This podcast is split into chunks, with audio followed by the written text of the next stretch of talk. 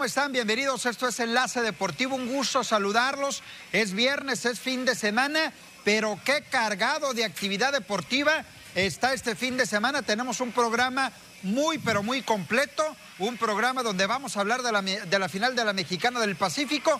Es el tema principal, pero antes los saludo con mucho gusto. Miguel, Ernesto, José Manuel, bienvenidos. Buenas tardes, Avisaíd, amigos de TVP, por supuesto, para platicar de la Liga Mexicana del Pacífico, la serie final.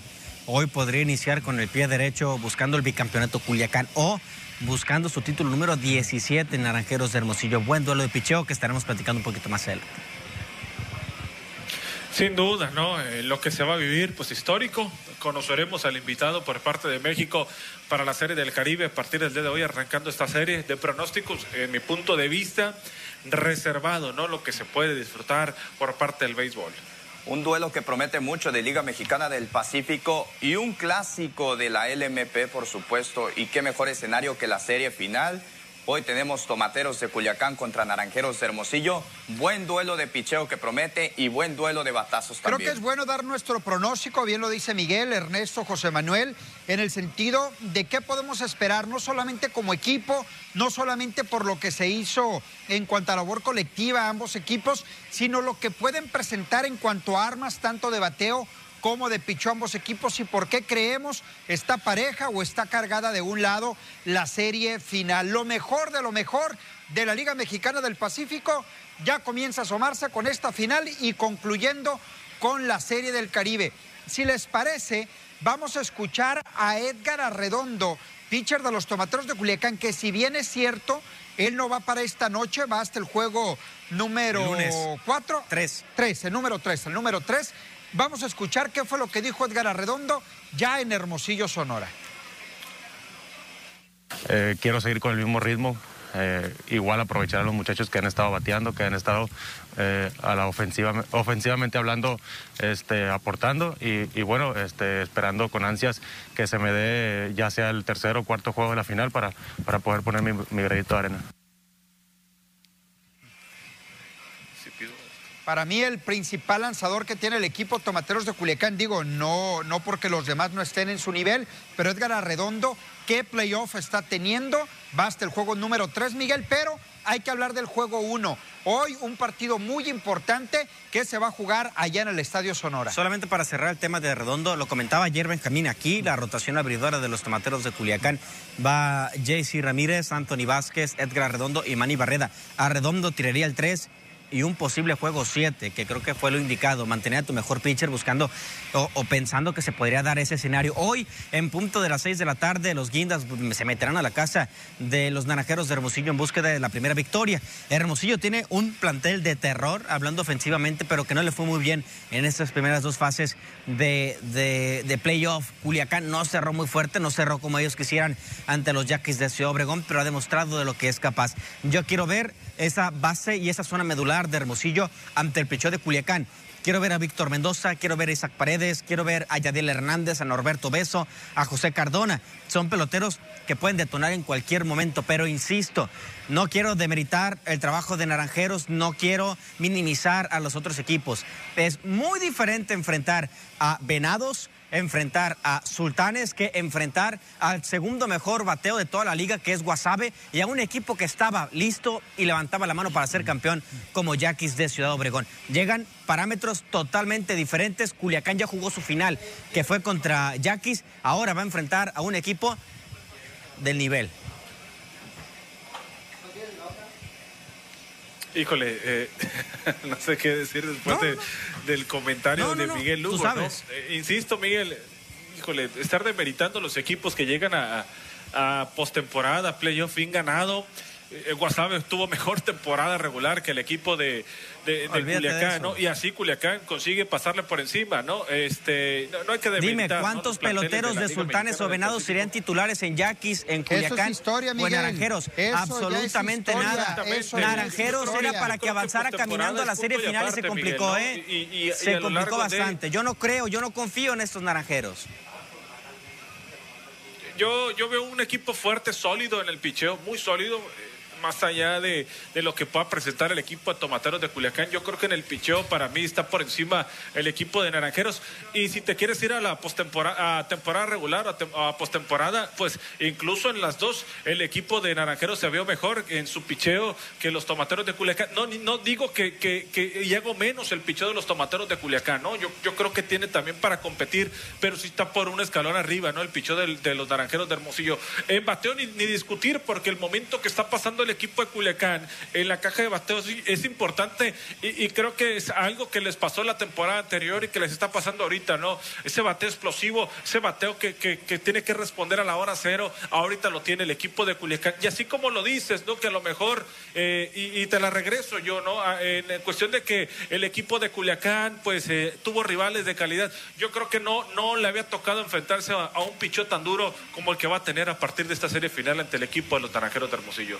Totalmente de acuerdo con lo que dice Ernesto Vázquez. Hoy te enfrentas a Ryan Verdugo, Tomateros de Culiacán. Este pitcher que lleva dos victorias y una derrota en lo que viene a ser de los playoffs, hizo carga con un promedio de 2.70, le han conectado 14 imparables, ha permitido una carrera. Es de los mejores pitchers. No voy a decir que el mejor pitcher de Naranjeros de Hermosillo, pero sí uno de los mejores que tiene Juan Navarrete. Olvídalo, olvídalo, olvídalo. Juan Pablo Ramas, Vargas y Verdugo. Así de fácil. No es ni el segundo mejor Verdugo, ¿eh? No te dejes maravillar, no te dejes maravillar, por favor. A ver, vamos a ir una pausa. Vamos a, regresar para cerrar el tema de tomateros y abrir también el de Hermosillo, vertir la opinión que tenemos cada quien. Antes la pausa y regresamos.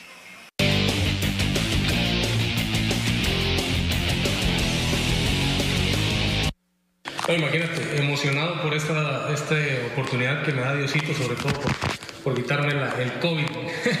Pero contento, contento y preparado para lo que viene. Eh, lo sufrí mucho viendo desde la tele, viendo los toros detrás de la barrera, no es fácil. Pero gracias a Dios ya esté listos para lo que viene. No, imagínate, es algo que, que, se vive diferente. Estar aislado, sobre todo de la familia, del equipo, pues es como que empieza a crear eh, preocupación, presión, incertidumbre por no estar ahí, por no poder aportar para el equipo. Pero pues este, creo que el equipo, todas mis vibras muy buenas eh, las recibió.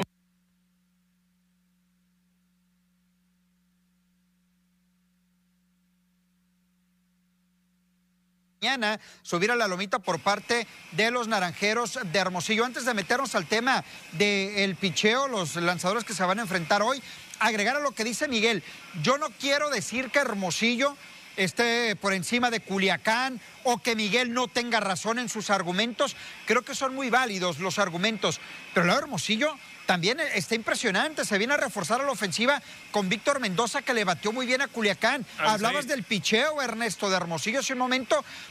Yo casi, casi aseguro que tendremos juego 7 con pronóstico reservado, Ernesto, como tú lo comentabas hace un momento. Avisaín, me, daba Miguel sus argumentos referente al equipo de los tomateros de Culiacán. Hermosillo tiene al mejor pitcher de la Liga Mexicana del Pacífico. Hermosillo tiene al mejor lanzador en cuestión de relevo. En el caso de Salas, Hermosillo tiene al champion bat de la Liga Mexicana del Pacífico. Hermosillo Hermosillo es un equipo durísimo, está en la final y no podemos debilitar que haya enfrentado Venados, que haya enfrentado Sultanes. Equipos, Sultanes tuvo una tremenda temporada, ¿no? De, manera general, ¿no? Con muy buenos elementos. No, no, no hay que demeritar, Miguel, pero el plantel que tiene Hermosillo, la verdad, para mí, hoy, hoy, hoy, como te lo dije, yo veo una serie muy pareja, pero la veo quizá un 52-48 a favor de Naranjeros. 52-48. Sí, en porcentaje en un 100%. Bueno, bueno, Culiacán tiene el MVP, tiene el mejor pelotero de toda la liga que es Sebastián Elizalde. Pero está bien, de acuerdo. Tienes razón con tus argumentos.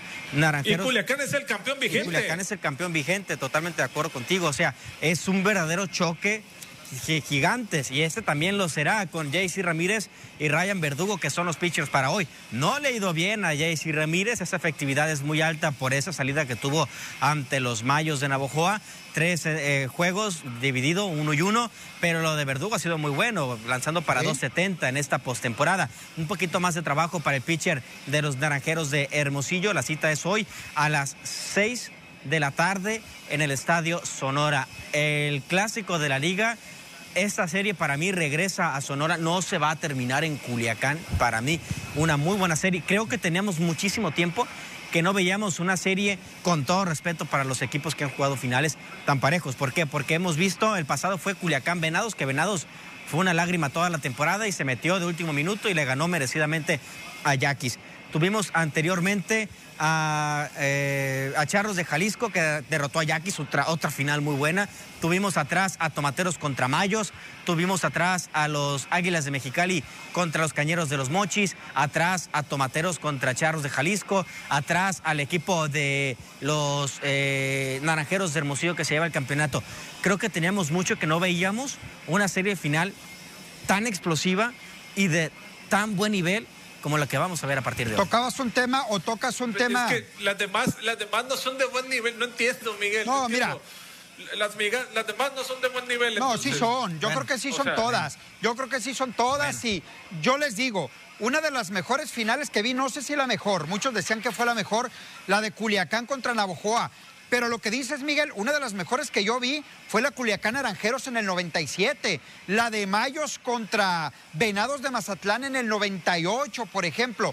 Digo, ahorita llegan dos equipos, para mi punto de vista, con el mérito suficiente para disputar una gran final de Liga Mexicana del Pacífico. Yo te pregunto. Y ambos equipos. Yo te pregunto, si me permites. Ambos equipos terminaron sus semifinales. Exactamente, muy ¿eh? parejos. Yo le pregunto a Miguel, yo le pregunto a Miguel Hugo y contéstame con toda seriedad. ¿Ves parejo el duelo de Pichó de hoy con todos los números que me presentabas ahorita? Por supuesto que sí. ¿Lo ves parejo? Sí, sí lo veo parejo. ¿No crees que ha hecho mejor trabajo Ryan ¿eh? Verdugo por mucho que Jaycee Ramírez en playoff? No, la experiencia de Ramírez, Abisaid. La experiencia de Ramírez. Ramírez sabe lanzarle a Pero ahí están los números de la Experiencia a grandes ligas. No, de acuerdo. Y te puedo presentar también los, los, números de Verdugo eh, eh, para la temporada regular. El que sí no veo parejo es el de mañana. Sí, pero, Juan Pablo Ramas ante Anthony Vázquez. Eh, para mí, parejo el de hoy parejo el de el domingo. ¿El duelo de picheo? no creo. Este duelo, este duelo ya lo vimos hace un año. ¿eh? Ramírez no ha estado este bien. Este duelo ya lo vimos hace un año. Juan Pablo Aramas contra Por eso te estoy diciendo. que se enfrentaron, si no me equivoco, dos veces Por en eso esa te estoy ¿eh? diciendo, para mí parejo el de hoy, parejo el del domingo y a favor de, de Naranjeros el de mañana. El del domingo es... Eh, Digo, el de lunes. Para mí, parejo el de hoy, ventaja para Culiacán en el 4 que va Manny Barreda contra José Samayoa, ventaja para Naranjeros mañana que va Juan Pablo Ramas contra Anthony Vázquez y ventaja para Culiacán el lunes que va Edgar Redondo ante César Vargas. Para mí. Está lanzado bien a Redondo, pero Vargas también. No, no, no, ¿eh? pero es mi opinión, tú tendrás la tuya. Oye, oye, se nos olvida algo, ¿no? El ingrediente extra de la final, ¿no? Lo, que le hizo Culiacán a Juan Pablo Ramas en el juego 7, ¿no? Hay, que recordar que, que Juan Pablo Aramas hace un año estaba vistiendo la casaca de los Venados. Y le lanzó una joya a Culiacán. Y precisamente le tocaba, le tocó enfrentar a los tomateros de Culiacán. En el primer juego lo hizo de manera estupenda, eh, tuvo una, una, una apertura fenomenal. Y en la segunda ocasión, en el juego 7, se cayó Juan Pablo Ramas y ahí terminó el desenlace. Yo creo que el lanzador tabasqueño tiene la espinita clavada, ¿no? Ante el hay equipo que ver cómo llega Neto con el tema COVID. Los máximos ganadores, Miguel. Sí, Naranjeros de Hermosillo es el máximo ganador con 16. Eh, creo que Culiacán tiene una muy buena oportunidad para seguir acercándose a Naranjeros de Hermosillo. Culiacán creo que en los últimos años ha levantado la mano, pero no deja de ser el segundo de la liga por detrás de Naranjeros. Aunque sea incómodo para muchos, Venados de Mazatlán atrás con nueve, Yaquis con siete y Águilas de Mexicali con cuatro. Es importante para Culiacán sacar campeonatos, porque lo de Naranjeros no se duda de su grandeza, pero hablamos de hace 30, 40 años de los naranjeros. Eh, estos, estos cuatro, estos cuatro equipos que vemos en primer lugar, Naranjeros, Tomateros, Venados y Yaquis, los cuatro con dos series del Caribe obtenidas, ¿no? De los dos equipos que queden campeón a la hora de competir en la serie del Caribe, se pueden despegar también en títulos, ¿eh? tanto Culiacán como el equipo de los Naranjeros de sí, buscando aprovechar la localía en Mazatlán, digo, el que llegue, el que llegue de los dos va a representar a México en la serie del Caribe, ya se va a convertir en México en serie del Caribe y es un punto muy importante, Ernesto, el que llegue ya sea Hermosillo, Culiacán, con esa posibilidad de tomar ventaja en, títulos en, Serie del Caribe, que estaban muy parejos los equipos mexicanos, hasta que Tomateros tomó ventaja, después Venados, el equipo del propio Hermosillo y los Yaquis de Ciudad Obregón. Miguel, a favor de lo que comentas en tema Tomateros de Culiacán y su favoritismo, hay que reconocer el trabajo que hizo Sebastián Elizalde y que fue designado el MVP de esta temporada. Aquí hay una polémica y muy grande. ¿Por qué? Porque Sebastián Elizalde es el MVP, para mí lo es. Yo voté por Sebastián Elizalde. No, yo creo que sí lo es. Pero, pero hay una polémica, ¿por qué? Porque no lideró ningún departamento. No lideró departamento de eh, bateo, que fue Isaac Paredes, no lideró el de cuadrangulares, que fue Jafet Amador, y el de carreras producidas, que también fue el gigante de Mulegé. En el tema de Jafet Amador, conectó cinco cuadrangulares en los últimos ocho juegos, que tiene su mérito pero está en, el estadio de los Charros, jugando fuera del estadio de Charros, no batió ni para 200. Elizalde, para mí, es el pelotero más completo que tiene la Liga Mexicana del Pacífico. Para mí es merecido, pero creo que lo merecía más, por ejemplo, personajes como Jadid Drake o el propio Jesse Castillo que Yapeta Amador, que terminó en segundo lugar. Yo lo comparo, con todo perdón, eh, José Manuel, así rapidito. Yo sé que son posiciones diferentes, pero en cuanto al bateo, uno juega cuadro con quien lo voy a comparar con el Manny Rodríguez, un hombre que batea poder, porcentaje, en su momento. En su momento, en su momento. Y Elizalde tiene todo eso. Me parece bien merecido ganar ese MVP, ¿no, José Manuel? Sí, un hombre que batió para punto 282 de promedio y que pegó 48 imparables en 46 juegos, conectó 11 cuadrangulares. Es, es un muy buen pelotero y además, sabemos, Miguel Hugo, no nos dejaremos engañar.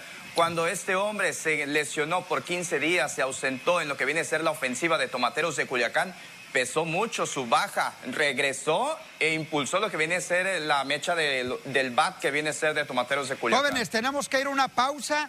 Pero si les parece, damos nuestro pronóstico en cuántos juegos y quién es campeón de la Mexicana del Pacífico, José Manuel. ¿Cuántos, juegos, y quién, juegos y quién es campeón? Se quedó congelado. La verdad es que este va a ser un juego, un pronóstico muy reservado, pero sí se va a ir hasta el séptimo juego. No, no me meto las manos al fuego ni por tomateros ni naranjeros, pero un poquito por naranjeros en cuestión del picheo. Eh, Ernesto. Eh, yo, yo basándome en el argumento que presento, y yo se lo dije, ese 52-48 que sigue siendo muy parejo, yo creo que el equipo de Hermosillo se lo podrá llevar en, eh, siete, juegos. Miguel. Culiacán le gana a Uramas el 6 y se corona campeón en Hermosillo. Ay, se van a siete juegos. 50-50. No, estás igual que José Manuel. en siete estás juegos. igual que José Manuel. No, no puede haber empate. No puede haber empate. Uno tiene que ganar. No, no, no. Lo veo muy cerrada. Sinceramente, ni veo por encima Culiacán, ni veo por encima. Y si gana Culiacán, bien merecido. Sí, también, sí. ¿eh? Gana, creo que y si gana Naranjeros también, ¿eh? Cualquiera de los dos es digno representante de México de acuerdo, en Caribe. Totalmente de acuerdo. Benjamín Gil sabe jugar finales, ¿eh? Y la sabe jugar Ventaja muy bien. también para Culiacán. Vamos a la pausa, regresamos.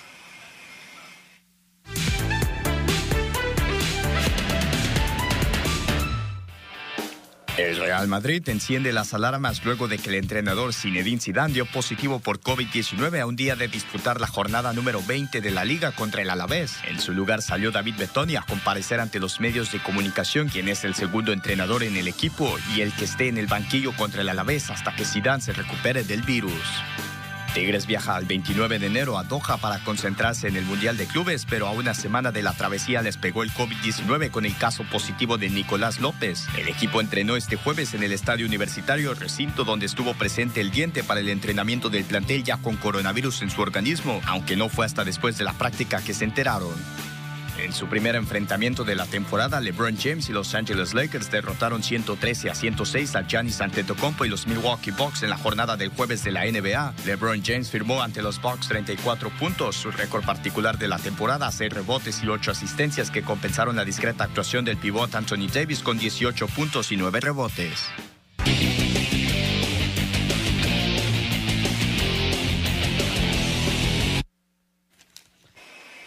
Caliente se pone la serie final de la Mexicana del Pacífico. Ya el lunes vamos a platicar cómo arrancó esta serie. Ernesto, eh, José Manuel en Mazatlán, ayer después del programa, una hora después aproximadamente, nos enteramos que cierran las puertas del Kraken. ¿Cómo se manejó esta situación en Mazatlán, Ernesto? Mira, aprovechando que el señor Abisaída Ispuro en su conciencia se puso los colores púrpuras de Mazatlán, es porque en el fondo pues lleva los colores del puerto, ¿no? Ahí los lleva bien puestos, el púrpura con su corbata, sabe que hoy jugaba y pues ahí está, ¿no? Eh, bueno, más allá de eso, sí, ayer una situación, ¿no? Eh, Mazatlán, eh, el único equipo junto con Aguascalientes que todavía no se da una designación que va a pasar porque no les toca jugar en casa. Ayer por la tarde, cuestión de las 5 de la tarde, se daba a conocer por parte del club, ya se estaba manejando por otras fuentes no oficiales, pero el club lo da a conocer que el juego será a puerta cerrada para el día de hoy ante el equipo de Santos Laguna. A puerta cerrada ya con la venta de boletos, ¿eh? porque muchos ya se habían vendido incluso para la gente de Santos Laguna, que eso es harina de otro costal, ellos sabrán cómo lo van a, solucionar, ¿no? Parece ser que la indicación viene desde la liga, no por parte del gobierno, ¿no? Que viene desde la liga que no se va a jugar, que no se va a llevar a cabo lo que viene a ser eh, el partido, ¿no? El, día de hoy con el público, con acceso al público. También la otra cosa, ¿eh? Para la otra jornada les vuelve a tocar en casa al equipo de Mazatlán, ¿eh?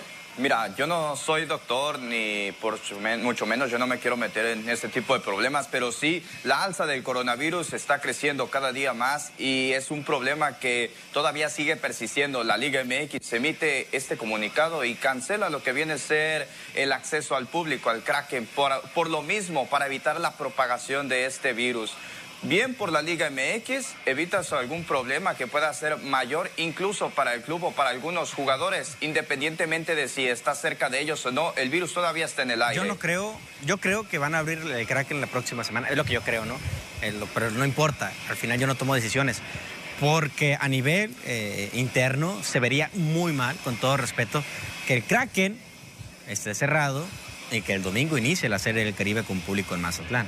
Entonces ahí es, Imagínate, Miguel. Entra, entran las incongruencias. Esto, esto es, eh, eso que dices, Miguel, tienes toda la razón. Es muy eh. interesante y muy polémico, eh, porque yo también estoy aunque, segurísimo. Aunque esto Pero es que son dos ligas no, de acuerdo, de acuerdo, esto, es tema liga, esto es tema liga, ¿no? De acuerdo, estoy 100% que es a lo que voy. es tema esto es tema de la liga y que está actuando bien. A mí me parece que la liga está actuando bien. ¿Qué pasó con Monterrey? ¿Qué está pasando con América? Tigres. ¿Qué Tigres? ¿Qué necesidad tienen ahorita de seguir con contagios? Está, está explotando los contagios del COVID últimamente.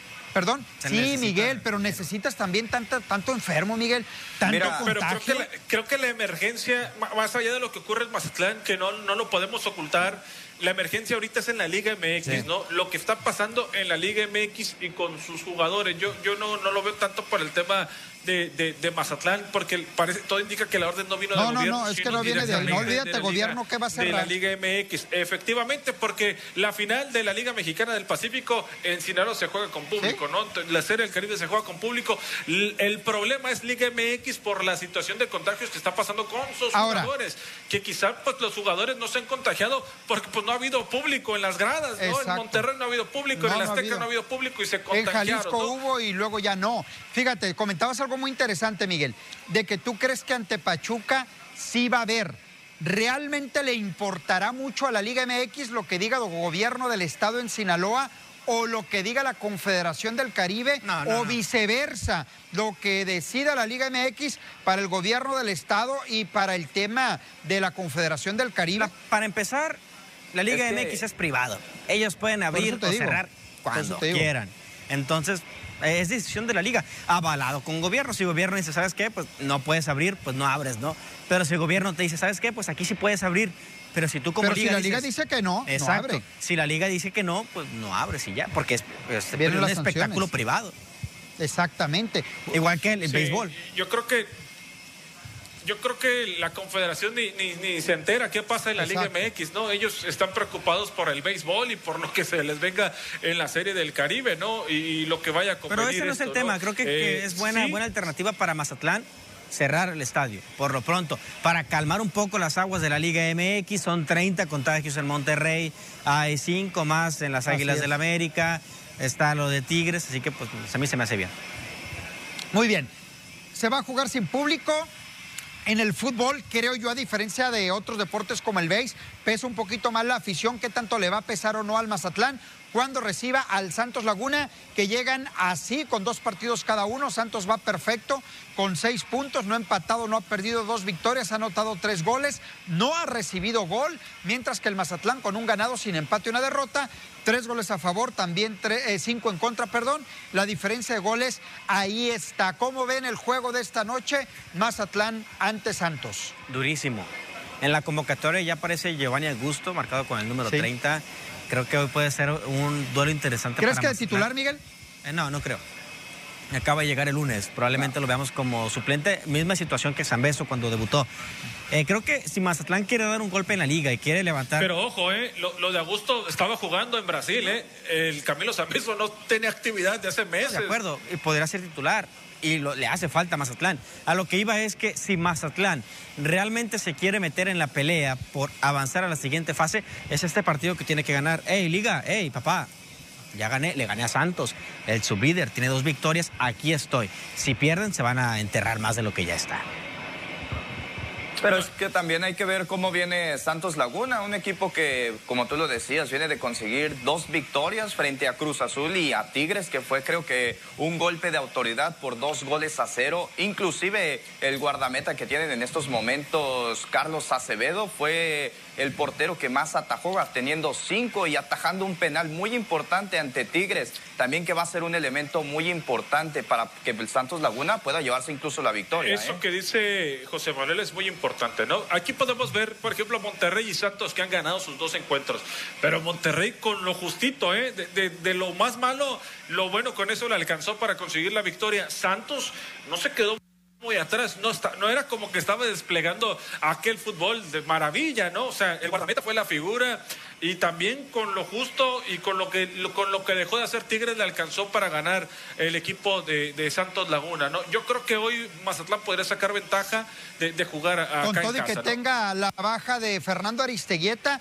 yo lo dudo, ¿eh? Yo veo un partido muy bravo, lo decía Miguel, muy bravo para el Mazatlán Sinceramente lo veo muy complicado que se lleve la victoria. Para mí sale como favorito Santos para ganar este partido. Pero no imposible. no, no es imposible, no es imposible.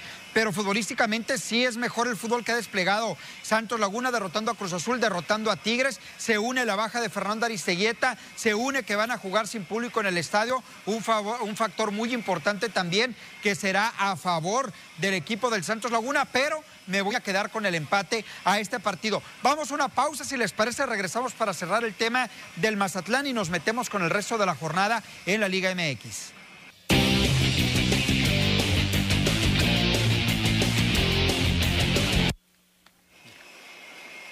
Ernesto, el partido a las ocho y media de la noche, Mazatlán, su segundo compromiso en casa. Hay que recordar que ya consiguió victoria ante Necaxa, tres goles contra dos. La sufrió ante Pumas, hoy sin público, eh, ante el conjunto de Santos.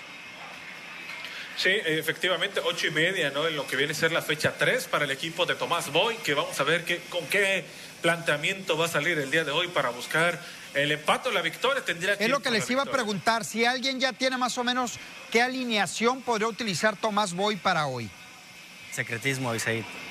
No, todavía no. Mucho secretismo en Mazatlán, muchísimo. Sobre todo quién suplirá a Aristeguieta, ¿no? Sí, no, no, probablemente juegue con un solo delantero. Muy bien, pues ya veremos, ya veremos si platicamos el lunes cómo le fue al Mazatlán. La jornada, Miguel, arrancó ayer. Bueno, vamos viendo y ahorita nos metemos a fondo. San Luis le pasó, yo pensé que Chivas estaba jugando contra el Bayern Múnich. No, no, no, contra el Bayern, contra el Atlético de Madrid. Contra el Atlético de Madrid. Bueno, vamos a dejar un Atlético de Madrid. Ahorita platicamos del partido. 3-1 ganó el San Luis. en el día del mariachi. pues, ándale. la Tijuana, Mazatlán, Santos, Atlas Tigres, Toluca Necaxa, Querétaro Pumas y Pachuca Cruz Azul recordando los dos partidos que no se juegan, ¿no? El América Juárez y el Monterrey León. Miguel, permítame. Adelante, señor. José Manuel, ¿qué le pasó a las Chivas ayer? ¿Qué le pasó, ¿Qué pasó con las Chivas? ¿Qué pasó? No, pues mira, la verdad no, no hay que poner excusas. Es que no jugó el chicote, ya sé, no jugó el chicote. No, no, no son excusas. La verdad es que hubo un muy mal partido por parte de Chivas y siendo analista, pésimo partido que regaló las Chivas Rayadas de Guadalajara. No se encontró por ningún lado. Chicote Calderón Uriel ah, Antuna no jugaba nada, lamentablemente. Se equivoca Víctor Manuel Bucetich al meter al pollo briseño a jugar, la verdad. Solamente llegó a abrirse la cabeza y a recibir una vendas. Únicamente lo rescatable que puede ser es que jugó JJ Macías al 69 mete el gol, pero de nada sirve. Estos goles, lamentablemente, creo que partido para el olvido, uno de los peores partidos de Chivas. No le vamos a dar, o sea, no hemos mencionado a San Luis para nada, ¿no? En el partido. San Luis es el peor equipo de claro. Ibáñez, gran partido, Nico Ibáñez, gran partido el que yo, yo estoy de acuerdo con ustedes pero Chivas no puede perder así contra el peor equipo de la temporada pasada. no le funcionaron los inventos a Víctor Manuel Bucetich. Metes al pollo briseño para que juegue como lateral por derecha. A Uriel Antuna lo quieres colocar como un segundo centro delantero, que no es centro delantero, es exterior. Uriel Antuna entra Macías, anota, muy bien, qué bueno por él, se recupera del COVID. Creo que le va a dar otro aire fresco a las Chivas ahora con JJ Macías. Lo intentó por todos lados Víctor Manuel Bucetich, pero este equipo no podía ganar ni tres cuatro pases consecutivos para Pero llegar ¿sabes algo, a la siguiente fase. Miguel Hugo, es la que más no todo puede cargar en JJ la más Macías, llegó hasta el minuto 47, José Manuel. Minuto 47 llegó la más peligrosa para el Guadalajara y le apedrearon el rancho. Así no puede jugar Guadalajara. El Guadalajara que llegó a las semifinales, el Guadalajara que eliminó a las Águilas del América, está haciendo un papelón en las primeras tres jornadas. Fíjate, Miguel Hugo, es por eso que yo decía anteriormente, Chivas no se debió de conformar con haber eliminado a América en el torneo pasado, debió darle la página y buscar elementos más sólidos. Tal vez sí, te regresaron jugadores César Huerta, pero lamentablemente Víctor Manuel Bucetich no creo que lo tenga bien contemplado y solamente para que entre como sustituto. Yo, yo creo que el chino debe estar arrepentido, ¿no? Sí. Sí, no. Porque acá era una pieza pieza fundamental, parte importante ¿no? para, el equipo púrpura. Y, en Guadalajara se sabía que iba a batallar, que iba a sufrir, ¿no? Y si no eres del gusto del técnico, mucho más, ¿no? Y si no te colocan en la posición que eres, todavía más, ¿no? Pero pues lo, quiso vender eh, Chivas de, exageradamente caro. ¿Por qué? Entonces, yo creo que lo de Guadalajara... Eh, muy similar a lo que les ocurrió la temporada anterior. Tiene tiempo para manejarlo y para tratar de mejorar este equipo. ¿Por, qué, ¿por qué Bucetich hace esos cambios?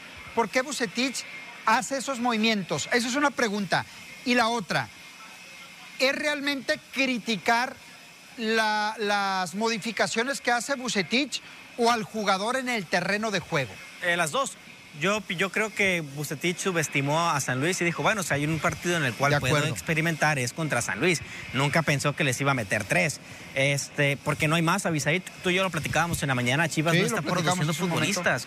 No está produciendo, tiene muchos jóvenes. El Canelo, Antuna, Vega, todos ellos son futbolistas que vienen jóvenes, pero de otros equipos. Molina es tu capitán, ya, ya está a punto de retirarse. Briseño tampoco viene de tus, de tus inferiores. O sea, hablamos de, de futbolistas que están llegando a Chivas y que llegan según para hacer la quinta maravilla. Lo van a hacer. Yo le tengo fe a este equipo. Este equipo tiene potencial para ser titular, para jugar, para jugar con selección mexicana. Pero ¿cuándo, Miguel? Chivas no puede pensar en el futuro. Ahorita no. Chivas no tiene delanteros. A mí me sorprendió no ver al Chino Huerta y a Fernando Beltrán desde inicio. Y eso le pesó bastante. No hubo equilibrio en el medio campo y el Chino Huerta podría ser esa persona tenía que estar adelante en vez de Uriel Antuna. Antuna tienes que recorrerlo hacia un costado, pero bueno, Bucetich creo que subestimó bastante a San Luis y al final terminó pecando. Al minuto 27 sacó al Chapo Sánchez para meter a Briseño y, e iniciando el segundo tiempo desesperadamente mete a, JJ Macías. Cuando el partido estaba 3 por 0, se veía más cercano el cuarto gol del equipo del San Luis que la anotación del Guadalajara. Creo que Chivas la va a seguir sufriendo.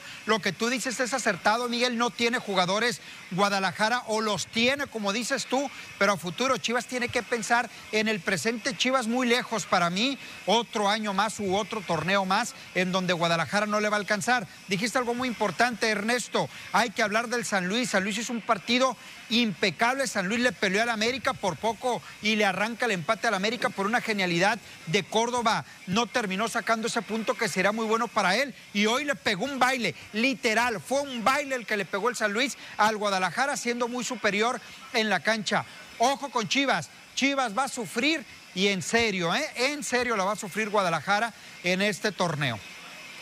Jóvenes en Mazatlán, va el América, el femenil el próximo domingo. Valcraque, ¿no? este, América sí va a tener actividad en el equipo femenil. un equipo de las Águilas que viene de una derrota y una victoria, ¿no? Entonces vamos a ver qué tal, qué tal le va este fin de semana acá en el puerto de Mazatlán. Vamos a ver lo que se espera de este partido.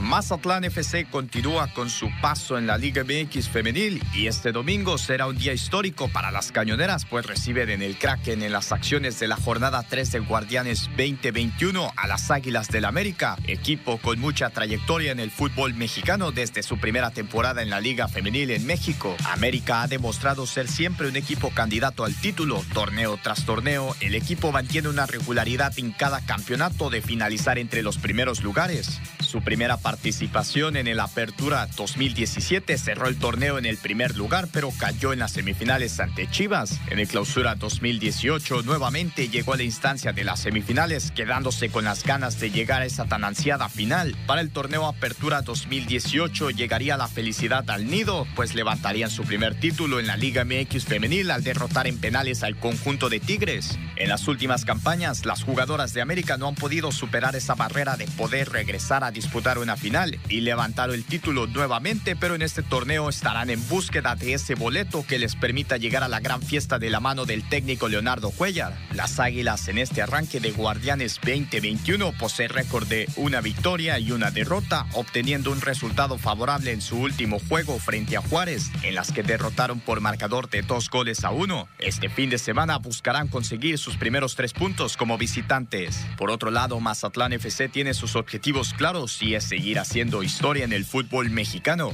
Y este domingo lo pueden demostrar ante el América. Las dirigidas por Miguel Hernández sufrieron una derrota en su último duelo frente a Chivas por dos goles a uno, por lo que buscarán dar un golpe de autoridad en su casa ante América y lo podrás ver a través de la señal de TVP. Con edición de Carlos Rendón, reportó para Deportes TVP José Manuel Correa. Muy bien, el domingo 9 de la mañana, Ernesto, 8.45 arranca la transmisión a través de TVP. Ah, desde el Kraken, efectivamente, para que no se pierda este duelo América acá en el puerto de Mazatlán, buscando sacar tres puntos. Yo creo que va a ser un partido muy parejo. Muy bien, vamos a ir a una pausa, regresamos. Esto es Enlace Deportivo.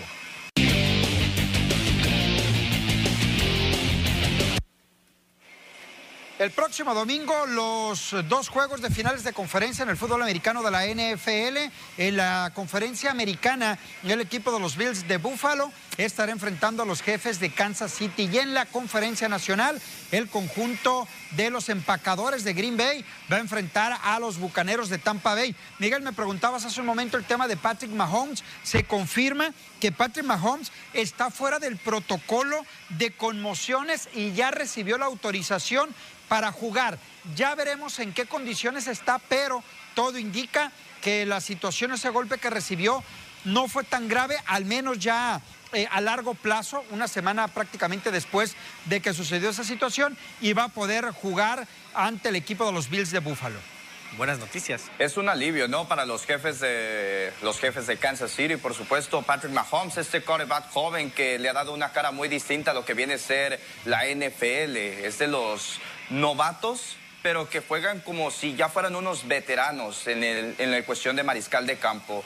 Bien por los jefes de por los jefes de Kansas City y creo que este elemento le puede hacer muy bien, inclusive para llevarse la final de conferencia ante los Buffalo Bills. Fíjate, fíjense, les voy a comentar algo. El porcentaje de triunfo, así lo marcan las estadísticas de los especialistas, es el 58.3% a favor del equipo de los jefes de Kansas City por el 41.7% del conjunto de los Bills. Yo creo que es favorito el cuadro de Kansas City, pero insisto, y no me he cansado de decirlo en esta postemporada, ojo con Bills, tenía un rival muy complicado como lo eran los Cuervos de Baltimore y le pasaron por encima favorito. Es cierto, los jefes de Kansas City, pero atención con ese partido. ¿eh? Yo considero, a mí me encantan las historias románticas. El lunes estaremos platicando del último baile de Tom Brady en la NFL, en el Super Bowl. Un fracaso más.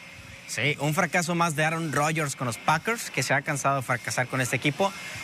Y Patrick Mahomes va a enfrentar al gran Tom Brady en Miami y el otro viernes platicamos de quién es favorito para ganar el Super Bowl.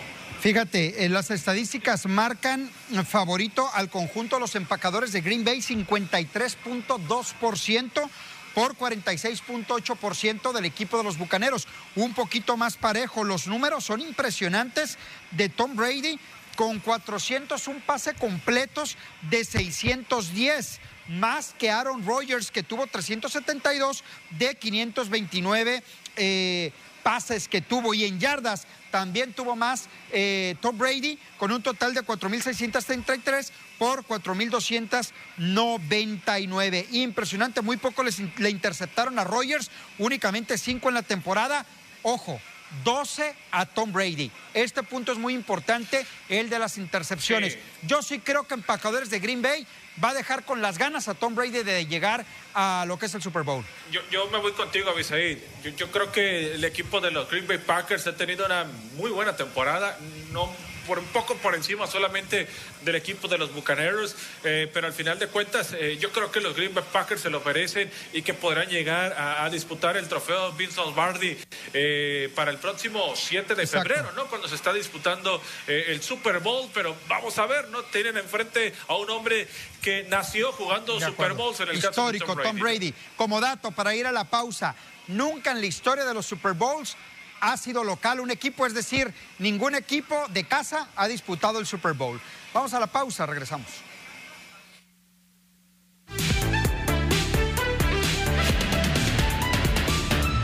En el marco del anuncio de su próxima pelea ante el turco Abdi Yildirim, Saúl Canelo Álvarez habló para los medios nacionales sobre los retos que se le vienen en este 2021 y de paso tocó algunos temas interesantes. De los más destacados, el tapatío explicó los motivos por los cuales no le gusta enfrentarse a mexicanos desde que llegó a los planes estelares en Estados Unidos. Yo represento a México y no me gusta pelear con mexicanos, no le veo sentido. A Jaime Mungía le veo potencial, pero le falta todavía algunas peleas para llegar a esos niveles. No me cierro a nada, pero ahora no me gustaría expresó el pugilista a medios. Martin Odegaard pidió salir del Real Madrid este mercado de pases invernal y estaría cerca de cerrar su traspaso al Arsenal de la Premier League, tema que podría hacerse oficial en las próximas horas. Los Gunners pretenden cerrar su préstamo este mismo viernes y no alargar más la negociación por el jugador que también pretendía la Real Sociedad donde brilló antes de volver al conjunto merengue.